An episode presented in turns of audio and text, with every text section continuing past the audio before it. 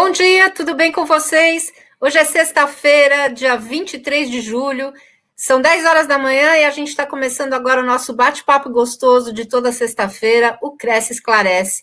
Como é que foram a semana, como é que foram os negócios, tudo tranquilo? A gente quer que você tenha muito sucesso no seu trabalho, na sua vida. E estamos aqui para falar de um tema que é de grande preocupação de todo trabalhador. Será que eu vou me aposentar? Como eu vou me aposentar? Né? Principalmente para você que é autônomo, é uma preocupação que a gente tem que ter, principalmente quem tem famílias grandes, enfim. E hoje nós vamos discutir as mudanças da aposentadoria com o nosso convidado, Vitor Hugo Xavier. Bom dia, Vitor, tudo bem? Você está mutado no seu microfone. Isso. Agora sim? Bom Agora dia. Sim. Bom dia, Sônia. Bom dia, pessoal que nos acompanha pela internet, tudo bem? A gente quer agradecer, em nome do nosso presidente, José Augusto Venaneto, de toda a diretoria do Cresce, a sua disponibilidade de estar aqui com a gente, conversando com os nossos internautas. E você que está aí assistindo o nosso programa, já pode mandar suas perguntas. É, se você tem dúvidas na aposentadoria, aproveite, porque o Vitor é especialista nesse assunto e ele vai dar uma aula aqui hoje para a gente, nesse nosso bate-papo. Então vamos lá, Vitor. A gente sabe que uh, a aposentadoria passou por uma, uma, série de mudanças agora, no ano passado, principalmente, né? Então, uh, como é que funciona esse sistema de pontuação para a obtenção da aposentadoria? Olha, Sônia, é, esse sistema de pontuação que foi criado, na verdade foi adaptado na reforma da Previdência, ele foi criado lá em 2015. Né? Esse sistema foi criado como uma alternativa para se substituir o fator previdenciário, que é aquele fator que leva em conta a idade e a expectativa da pessoa no momento da aposentadoria. Então, como alternativa para esse sistema de fator previdenciário, que acabava reduzindo muito o benefício, foi criado esse sistema de pontos. Né? É, agora, com a reforma da Previdência, esse sistema foi então adaptado. Né? E, uh, basicamente, como funciona? O sistema de pontuação, né, o pessoal chama até de sistema de pontinhos, né, é um sistema que leva em conta a idade, uma soma da idade e o tempo de contribuição do segurado ou da segurada no momento em que ele vai requerer o benefício. Né?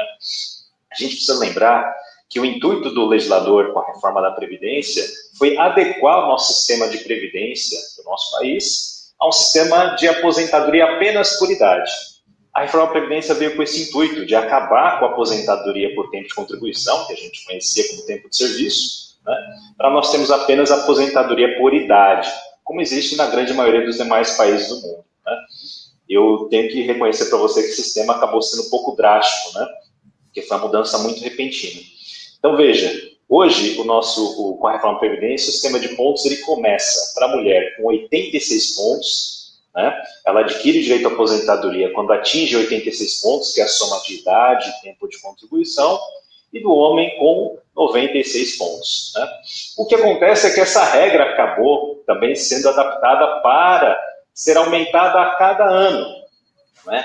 Então hoje, para piorar, pois é, então hoje nós temos aqui uma regra de para esse, ano de 2021, a mulher precisa atingir 87 pontos e o homem 97 pontos. Até, e vai se aumentando a cada ano essa pontuação, esse limite mínimo de pontuação, até a gente chegar no limite máximo, que vai ser no final dessa regra, com o limite de 100 pontos para a mulher e 105 pontos para o homem. Tá? Mas seja... para eu atingir esses 80 e poucos, 80 e poucos pontos, 87, né? Você falou? Para eu atingir esses 87, é, quanto, tem uma idade mínima? Quanto, quantos anos eu tenho que ter?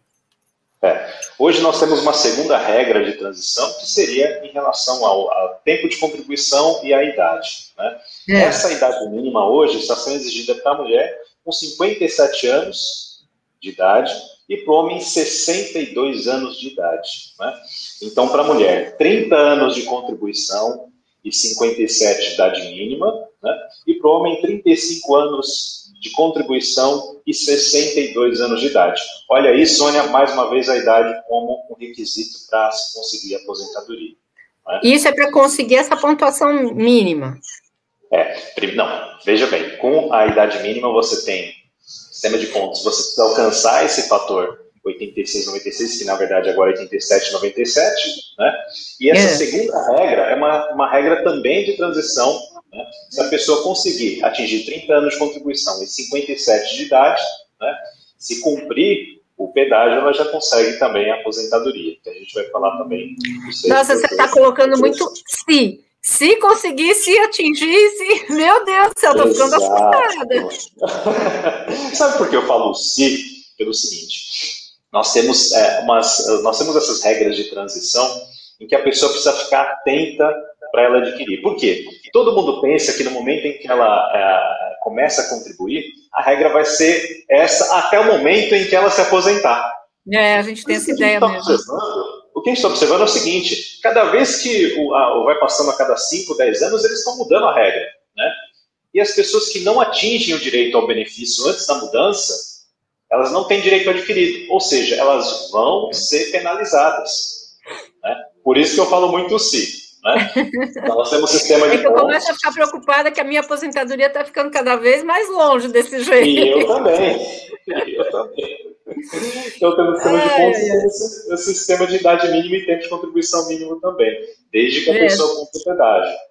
Né? É bem complicado mesmo, porque é uma série de condicionais ali, né, que são colocadas, e, e no final das contas, o contribuinte, ele se vê meio que até abandonado, né? Você fala, bom, eu não vou ter, não tenho muita saída, né, para ter uma, uma velhice mais tranquila, vamos dizer, né? Pois é, é verdade. É uma preocupação grande. E, Vitor, é, tem alguma previsão para alguma outra mudança? Você falou que vai alterar o sistema de pontuação, vai aumentar nos próximos isso. anos, é isso? No próprio sistema da reforma já existe uma tabela uma regra de que a cada, a cada ano vai se aumentar a idade mínima para você requerer o benefício. Né? O sistema de pontos seria aumentado gradualmente também.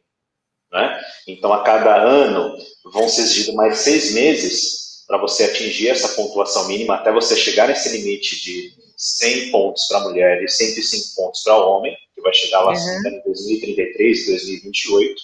Tá? Então você precisa ficar muito atento em relação a essas regras de transição. Por quê? Porque às vezes você, você consegue até num, num, sistema de pontos atingir o direito à aposentadoria, né? Já antes de você chegar nesse limite máximo de 100 pontos para a mulher e 105 pontos para o homem. Tá? Então precisa uhum. ficar muito atento, sempre acompanhar o sistema. O sistema hoje do INSS, com aquele aplicativo do meu INSS, você pode até ter no celular ou acessar através do, de um de um notebook, celular, computador, né? Ele tá bem, já está adaptado para as novas regras, né? E você pode ir a cada, a cada seis meses, a cada ano, você acompanhando para você fazer a sua simulação de tempo de contribuição, né? Para você uhum. conseguir se programar. Isso é interessante.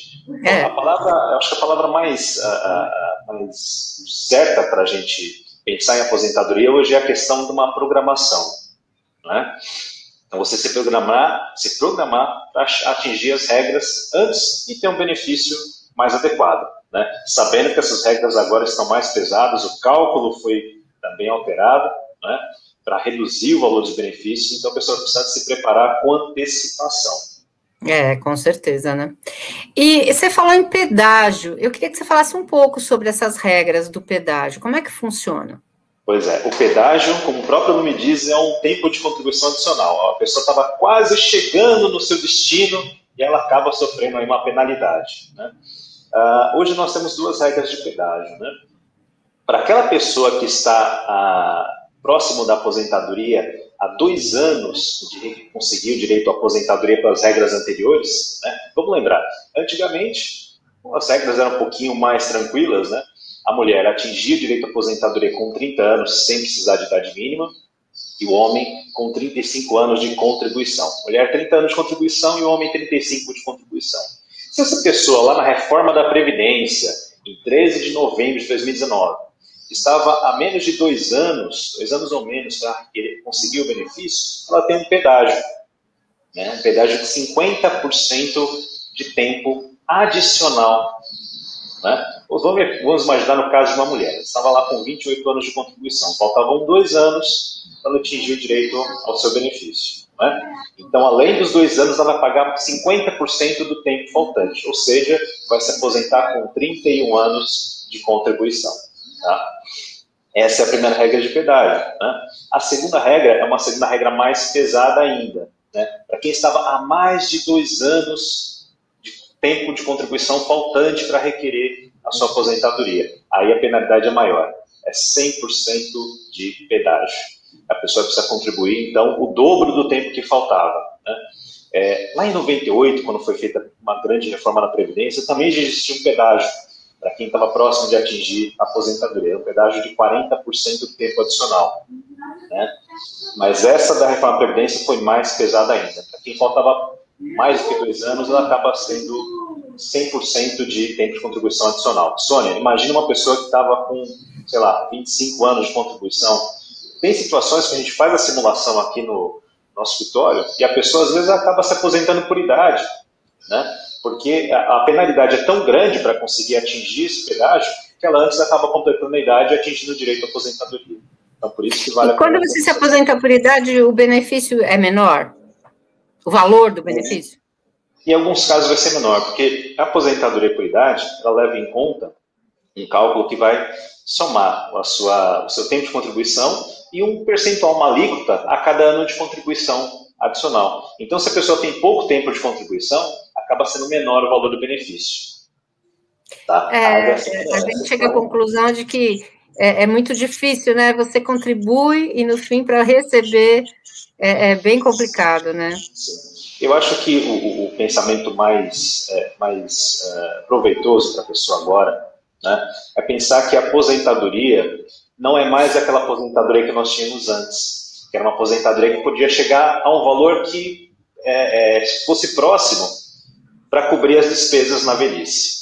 Uhum. Hoje, né, hoje a pessoa precisa é, é, se acostumar dentro desse, dessa situação da reforma, né, desse novo, desse novo aspecto da reforma, de que a aposentadoria nem sempre vai cobrir todas as despesas dela na velhice. Se a gente for considerar. É, e precisa. É o que você estava comentando comigo antes da gente começar o programa, né? O, o, a pessoa é corretora de imóveis e deve fazer um pé de meia e comprar os, uns imóveis, se tiver a chance, para poder Exato. garantir um, um, rendimento maior, né? Quando parar Exato. de trabalhar, né? É. A gente tem contato com os corretores, né? Desde que começamos a fazer esse trabalho aqui no Cresce, né? E eu sempre aproveito nos bate-papos, nas palestras, tal, sempre dá para dar estoque, né? O corretor, a corretora, está lá comercializando imóveis, fazendo transações, tal. E aí o que acontece? Ele deixa, vai o tempo vai passando, ele vai, às vezes nem contribui no INSS, né? o tempo vai passando, chega a idade para se aposentar, ele tem pouco tempo de contribuição, né? vai ter um benefício num valor assim reduzido, né? e aí é realmente muito complicado. Então a gente sempre dá estoque para a pessoa pensar sempre em complementar a renda. E tem que começar o quanto antes, não tem jeito. É. E essas novas regras, Victor, elas valem para quais tipos de segurado? Porque a gente tem vários tipos de segurado no INSS, né? Sim. Vale para todos os tipos de segurados que nós temos hoje, né? Filiados à Previdência Social. Só foram excluídos essa reforma, né? Quem? Quem já tinha adquirido o direito à aposentadoria antes da reforma. Isso é, é importante a gente falar. Sempre se preocupar com o seu direito adquirido. Quem já tinha atingido o direito à aposentadoria antes da mudança tem, vai ter respeitado essa regra.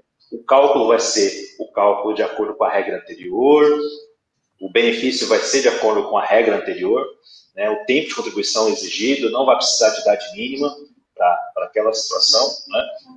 E também é bom lembrar que os servidores municipais, estaduais, como eles têm uma previdência própria, eles não estão incluídos nessa reforma da Previdência, mas os demais vinculados ao regime geral, que não adquiriram o direito à aposentadoria, por isso é importante sempre estar atento ao tempo de contribuição, eles vão acabar incidindo nessa nova regra. É, o, o, é, é, você disse os servidores, né? Hoje ainda existe essa história de ah, você é funcionário público, você se aposenta com salário integral? Existe isso ainda ou não? É, houveram também reformas também, e esse cálculo também foi reduzido. Mas nessa reforma da Previdência atual, esses servidores que estão vinculados ao regime próprio não foram incluídos. Né? Mas, uh, desde, na verdade, desde 98 já existem outras alterações que acabaram reduzindo também para os servidores o valor do benefício. As regras uhum. também acabaram aumentando de tempo de contribuição, né? Então, esse cálculo também não é mais aquele cálculo antigamente de aposentadoria com valores integrais. Por isso, foi bem reduzido também, até para você conseguir uh, que o sistema consiga pagar essa previdência. Você vê, né, Sônia, o pessoal que nos acompanha, tantas notícias que nós tivemos aí de 2010 em diante de regimes de previdência municipais e estaduais que quebraram. Rio Grande do Sul, Rio de Janeiro, eles precisaram criar regras novas para conseguir pagar os aposentados, porque senão não iam, não iam ter condições financeiras para sustentar. Né? É. Não, e a gente escuta também até essa reforma previdenciária também por conta de, de uh, a, a, Previdência não ter capital, né, não ter verba daqui a um tempo para pagar todo mundo, né? Exatamente. Nós temos aí é, é, um peso muito grande né, de algumas categorias, né, categorias uh, de militares, né, alguns servidores, políticos que acabam é, é, gerando um, um, aumento nesse, nessa carga financeira da Previdência, né, que acaba sendo tendo que ser suportada por todos, porque é um sistema solidário. Né. O fato é que essas alterações precisam também levar em consideração que os trabalhadores, a grande massa de trabalhadores que contribui ao sistema, foi muito penalizada. Né? A gente tem que lembrar também, a gente tem que lembrar também como, como isso é pesado para uma pessoa que já chega lá para os seus 40, 45 anos, né? que muitas vezes não consegue mais continuar exercendo a sua atividade, como é que ela vai conseguir contribuir até chegar ao limite de idade mínima dela? Né? É muito Essa complicado, né? É muito complicado. Então a gente defende, eu acho que valeria a pena ter sido discutido com mais tempo essa, essa reforma da Previdência, foi um tempo recorde de oito meses. Né? Existe uma proposta de emenda paralela, né, que foi aprovada no Senado e está agora na Câmara, né, para tentar amenizar pelo menos o cálculo do benefício diante da reforma da Previdência. Né, o cálculo das aposentadorias e benefícios com a reforma da Previdência, que realmente foi muito drástico também. Eu, eu, eu acredito que, se for realmente aprovada, ela vai ser um pouco menos danosa do que foi a reforma em si. Vamos torcer, né? A gente tem aqui algumas perguntas dos nossos internautas. O Gilberto Oliveira pede o seguinte: me tire uma dúvida. Tempo de corretor é contado para a soma na aposentadoria? Na verdade, o tempo do corretor, né? É, não existe um tempo específico do corretor. O corretor ele pode ser autônomo, pode ser empregado, ele pode ser empresário, existem várias categorias do corretor. Nós conhecemos uma, o típico corretor, é o corretor autônomo. Né? Ele, como segurado, contribuinte obrigatório da Previdência, né, ele precisa todo mês fazer o recolhimento da sua contribuição ao INSS. Então, Gilberto, é, o seu tempo de contribuição como autônomo, se você estiver contribuindo e você é obrigado a contribuir mensalmente ao INSS, ele vai ser contado para a aposentadoria. Não por ser corretor, mas sim como um trabalhador autônomo. Né?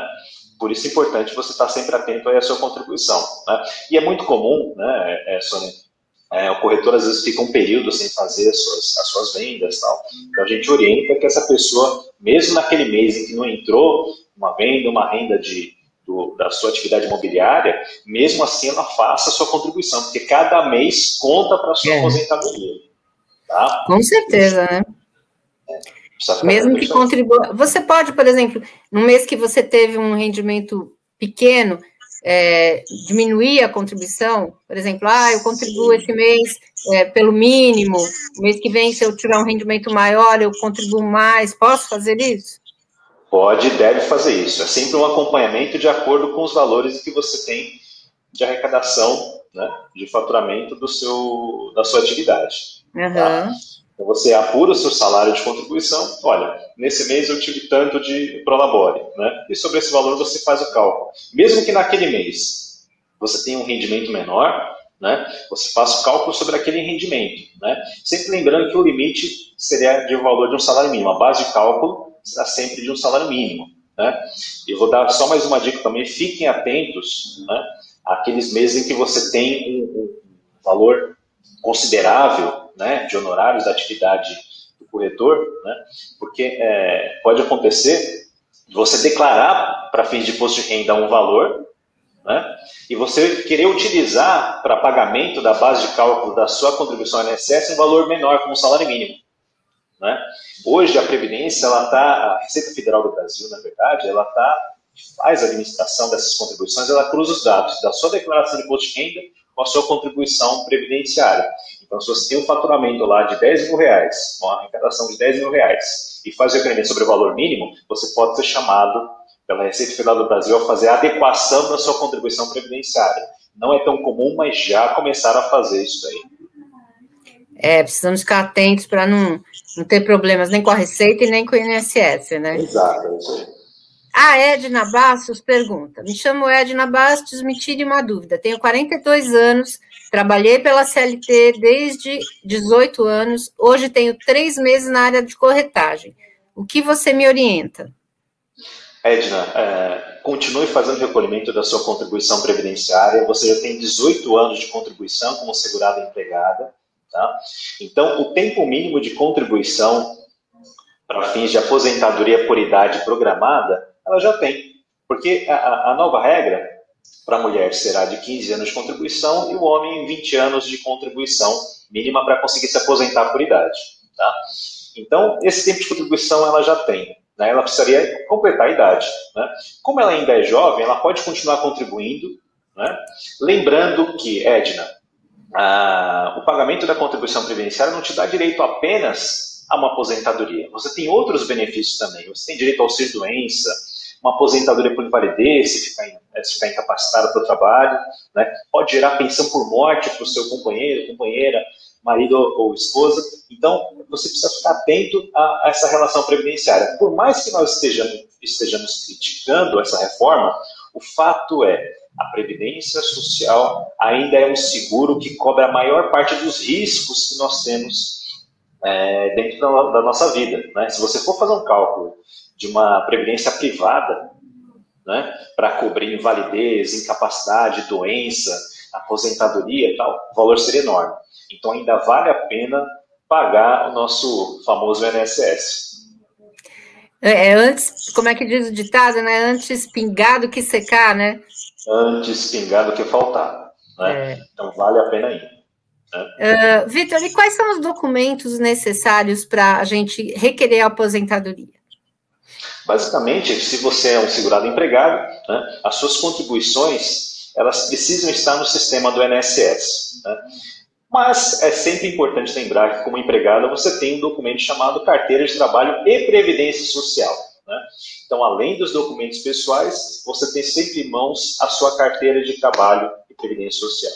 Né? Isso é o básico para você requerer um benefício quando você é empregado.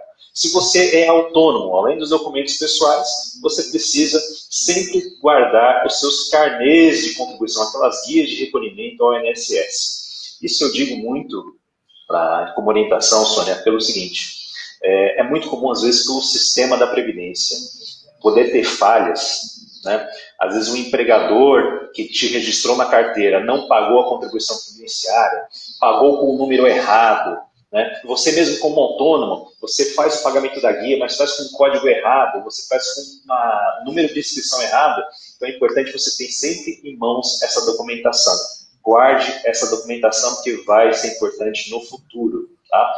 É, teve um caso, se não me engano, no Japão, em que houve um problema grande do sistema informatizado deles, eles perderam dados de grande parte dos segurados. Nossa. Nós não temos esse risco, é, não temos situação parecida aqui no nosso país, mas uh, vamos falar aqui né, que uh, nós não podemos contar também, né, sempre com a certeza de depender do governo para guardar os nossos dados. Então, eu oriento que vocês guardem essa documentação para o futuro. Tá? Até porque a contribuição com o carnê, se você começou há muito tempo atrás, é, a, a, a, aposentadoria, o INSS não estava tão informatizado quanto agora, né? Justamente. O INSS começou um processo de informatização é, mais, mais aprofundado na década de 90, né? mas antigamente isso era basicamente microfilmagem. Você tinha os dados computadorizados do DataPrev, né? mas era praticamente microfilmagem que você tinha antes da década de 90. Né? É, está bem então, diferente do que está agora, né? Bem diferente. E, atualmente, é, a gente só consegue realizar essa solicitação de aposentadoria pela internet, até por conta da pandemia? Exato. Por enquanto, apesar do, do, do INSS estar começando a fazer uma reabertura das agências, né, para requerimento dos benefícios você vai utilizar o sistema do INSS, o informatizado do INSS, que seria o aplicativo né, do chamado Meu INSS, que você pode baixar no seu celular, Android, OS, ou inclusive pelo site também, através de computador. Tá? Então, basicamente, hoje, por enquanto, apenas pela internet. A gente estava até batendo um papo antes, falando como às vezes é complexo esse requerimento, né? Como às vezes o menu não é tão intuitivo, você precisa tomar um pouco mais de atenção. E lembrando que nós somos um país assim, de dimensões continentais, com muita desigualdade, às vezes muitas pessoas não têm acesso a um aplicativo, a um celular, né? acesso à internet de banda larga. Então, às vezes, para você transmitir documentos, para você fazer o download, às vezes você pode enfrentar dificuldade. E também tem que lembrar que nem todo mundo está inserido na, em todos os recursos tecnológicos, não é, Sônia? É, então, realmente é algo que deveria ser melhor pensado. É, Até por conta de ser uma população, vai, que vai se aposentar, uma população de mais idade também, às vezes Exato. não tem tanta é, afinidade tanta com a tecnologia, né? Exato. Eles tinham que pensar um pouco melhor nisso, né? E eu acredito que isso tem que ser resolvido agora com o final da pandemia, vai ter que se reabrir o atendimento presencial justamente para você conseguir atingir toda, todas as pessoas que têm, uh, são destinatários aí dos benefícios. Ah, com certeza. E, Vitor, a gente estava falando de valores. É, quais são os valores mínimos e máximos da aposentadoria atualmente? É, eu estou contribuindo, qual que é a minha expectativa? Quanto que eu posso chegar a receber é, no momento que eu me aposentar? Interessante, Sônia. Hoje o valor mínimo seria sempre a base de cálculo do salário mínimo. Salário né? mínimo, né? Salário Hoje está em quanto? R$ 1.100. R$ 1.100, né? tá. 1.100. E o valor máximo é o teto, que também todo começo do ano, quando altera o salário mínimo, ele também é modificado o teto de benefícios e teto de base de cálculo da contribuição, que seria R$ 6.433,57. Esse é o teto. Dificilmente alguém chega nesse teto, tá, Sônia? Só para avisar, imagine que a gente já tem essa impressão, né? Mas o que não é nenhuma fortuna, né? Vamos dizer assim. Também né? não é nenhuma fortuna, por isso a importância de você obter outras fontes de renda também, se preparar, uma previdência privada, é, adquirir imóveis como fonte de, renda secundária, se preparar para esse momento, porque também a gente vai pensar também no momento da velhice, quando você precisa às vezes pagar é, um, um, plano de saúde, né? Como isso acaba é sendo é bem pesado. mais caro. Que é bem mais caro, né? Justamente nessa idade que a gente mais precisa. É. E acaba sendo mais caro e pesado no momento em que você está aposentado. Com certeza, né? E com relação à pensão, a pensão por morte, como é que ela está funcionando atualmente? É, a pensão por morte ela sofreu, né, Sônia, um, uma alteração no cálculo que foi muito, muito drástica também. Né? Até a reforma da Previdência, até 2019, a, o valor do benefício da pensão por morte equivalia a 100% da aposentadoria que o segurado ou segurada falecida recebia, né? ou se tivesse direito, se fosse aposentado por invalidez. Né? Uhum. Hoje esse cálculo reduziu bastante. Ele começa com 50% do valor da aposentadoria e a cada dependente adicional ela é aumentada em 10%. Tá? E também uh, foi inserida uma regra de acumulação. Né? É permitida a acumulação de pensão por morte com aposentadoria, mas deve existir uma opção pela, pelo valor mais vantajoso e o segundo benefício será algo complementar. Né? De acordo com o valor do benefício, faixas de salário mínimo, ele vai receber um valor adicional. A pessoa que for a pensionista vai receber um valor adicional desse segundo benefício. Então, as mudanças foram muito, muito drásticas também. E ela, ela não é mais vitalícia para o que está recebendo o benefício da pessoa é, na verdade, antes, antes, da reforma da Previdência, já foi criada essa regra de não mais vitaliciedade. Só é vitalícia acima dos 42 anos de idade. Né? Antes uhum. disso, de acordo com a idade da pessoa, ela vai receber o benefício por um tempo. Né?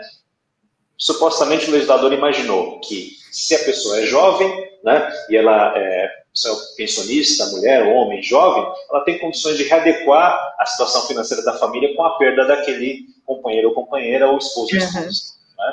aquele segurado que veio a falecer.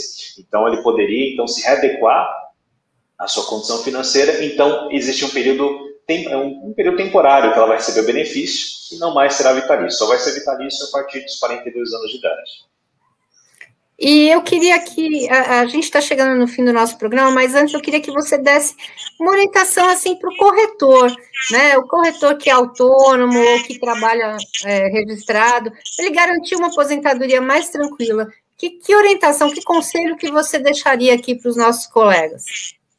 Sempre uh, acompanhe a sua contribuição perante o sistema da Previdência, guarde a sua documentação, sua carteira de trabalho, as guias de contribuição também, sempre local seguro, protegido, tá? Evite ficar andando com essa documentação na rua, levando para cima e para baixo para não perder. Né?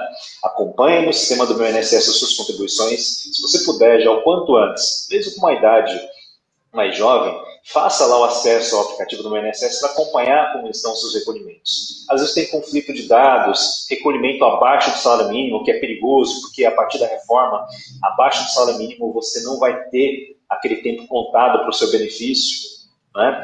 Então você precisa ficar atento a isso, né? Então sempre acompanhar a contribuição, é, é, mesmo naqueles meses que você não tiver faturamento, não recebeu honorários da sua atividade de corretagem, você faça um incremento pelo menos sobre o valor mínimo da contribuição para ir contando esse tempo para a sua aposentadoria, porque é um período longo, né? E lembrar também, né, que não só a aposentadoria você terá direito quando você recolhe, mas outros benefícios também. Então é bem interessante você ainda é, manter essa relação com a Previdência Social. E o último conselho que eu sempre dou é: sempre tenha uma fonte de renda secundária quando você pensar na velhice. E o corretor de imóveis tem essa facilidade por causa da atividade imobiliária. Ele pode aí se preparar comprando, comprando terrenos, comprando casinhas pequenas, comprando apartamentos pequenos, se preparando para isso, para o momento da sua velhice, para estar mais protegido lá. Faça o seu pé de meia, né? Faça o seu pé de meia, essa orientação aí. É isso aí. Eu queria agradecer muito a sua participação aqui hoje, Vitor. Foi muito, assim, é bacana conversar com você sobre isso. Tenho certeza que os nossos internautas também curtiram muito e aproveitaram as dicas de muita importância, principalmente para o futuro, né? Vamos pensar no futuro com carinho, porque é, a gente vive no Brasil e se a gente não pensar, nem, não tem muita gente que pense por nós, não. com Exato. certeza. Muito obrigada a todos Obrigado, que nos acompanharam no Cresce Esclarece de hoje. Não percam as lives do final do dia a partir das seis horas, teremos outras lives aqui. E uh, bom final de semana a todos, bom final de semana a você, Vitor. Muito obrigada pela sua participação e até a semana que vem. Foi bom, estamos à disposição. Próxima vez estaremos aqui também. Vai ser sempre um prazer. Obrigado a vocês. Com um certeza. Abraço. Obrigada.